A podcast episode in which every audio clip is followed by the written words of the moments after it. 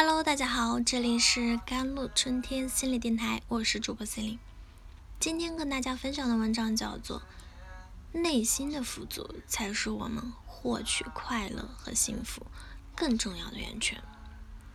生活中难免会有不开心的时候，就像我们的身体偶尔会有小恙一样，不开心就是我们心理上的小感冒，会让我们不舒服。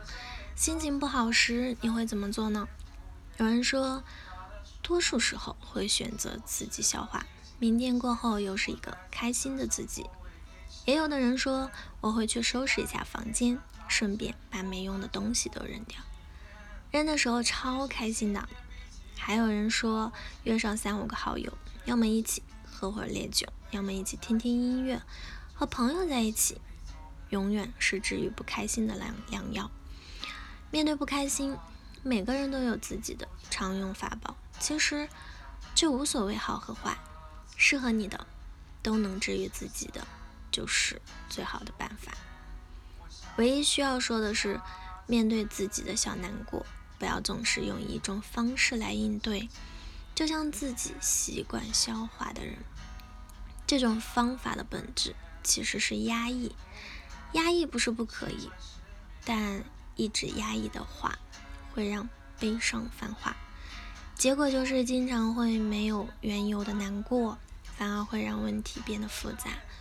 更合理的做法是多尝试不同的疗愈自我的方式，面对不同的问题都能找到最恰当的应对手段，这样会好很多。那么疏导不良情绪的方法都有哪些呢？这里啊，我为听众朋友们。分享最好用的五件法器。第一，宣泄法。无害的宣泄方法有很多，比如独自一人的时候，可以用写日记的方式，把自己的感受和想说的话写下来。因为研究发现，当我们把内心的焦虑、悲伤，甚至是愤怒写出来时，这个写的过程天然的就具有一种疗愈的作用。而对于外向的人，喜欢和朋友待在一起的人，可以通过与朋友聊天的方式来宣泄自己的情绪。对于自己的感受写出来，具有疗愈的作用；说出来，同样也具有疗愈的功效。聊天的过程中，我们不仅能够开阔自己的视野，避免钻进负面情绪的牛角尖，更重要的是，我们还可以从他人身上获得情感上的支持。这是。至关重要的。第二点，代偿转移法。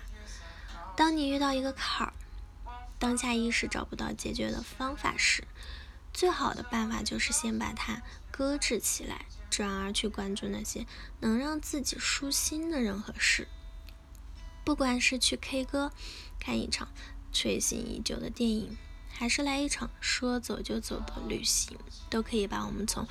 暂时不快的情绪中抽离出来，从而拯救自己。第三，反向思维法。比如，当你有一件事没有做好，内心很失落、很沮丧时，不要沉浸在“我不行，我连这件事都做不好”这种自我否定的思维里，而是换一个角度，你可以提醒自己，原来这么做是行不通的。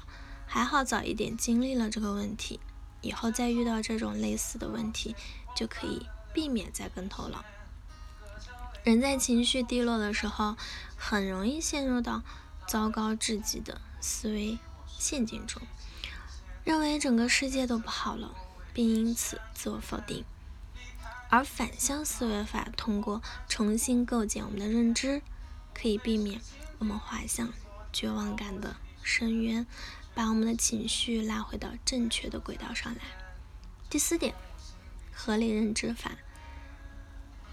有一些负面情绪其实是由我们的不合理认知引起的，比如控制欲强的人会认为所有的事情都要按照自己的意愿去进行和发展。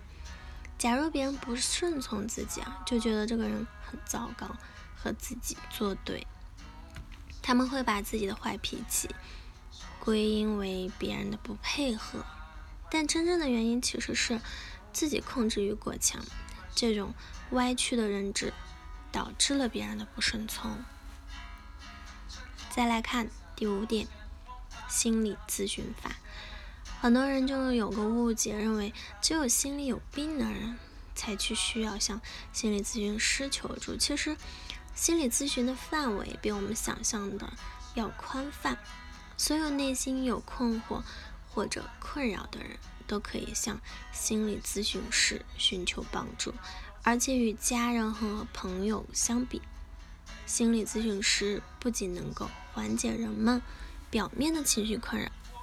还能，嗯，有针对性的挖掘出隐藏在内心深处的一些问题，帮助人们更好的成长。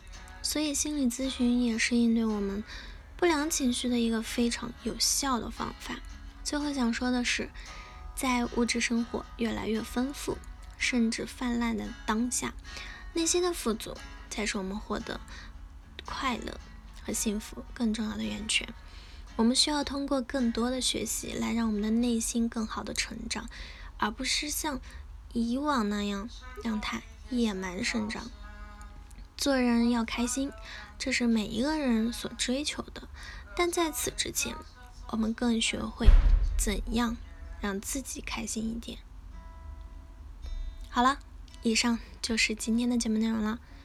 咨询请加我的手机微信号：幺三八。二二七幺八九九五，我是 C 琳，我们下期节目再见。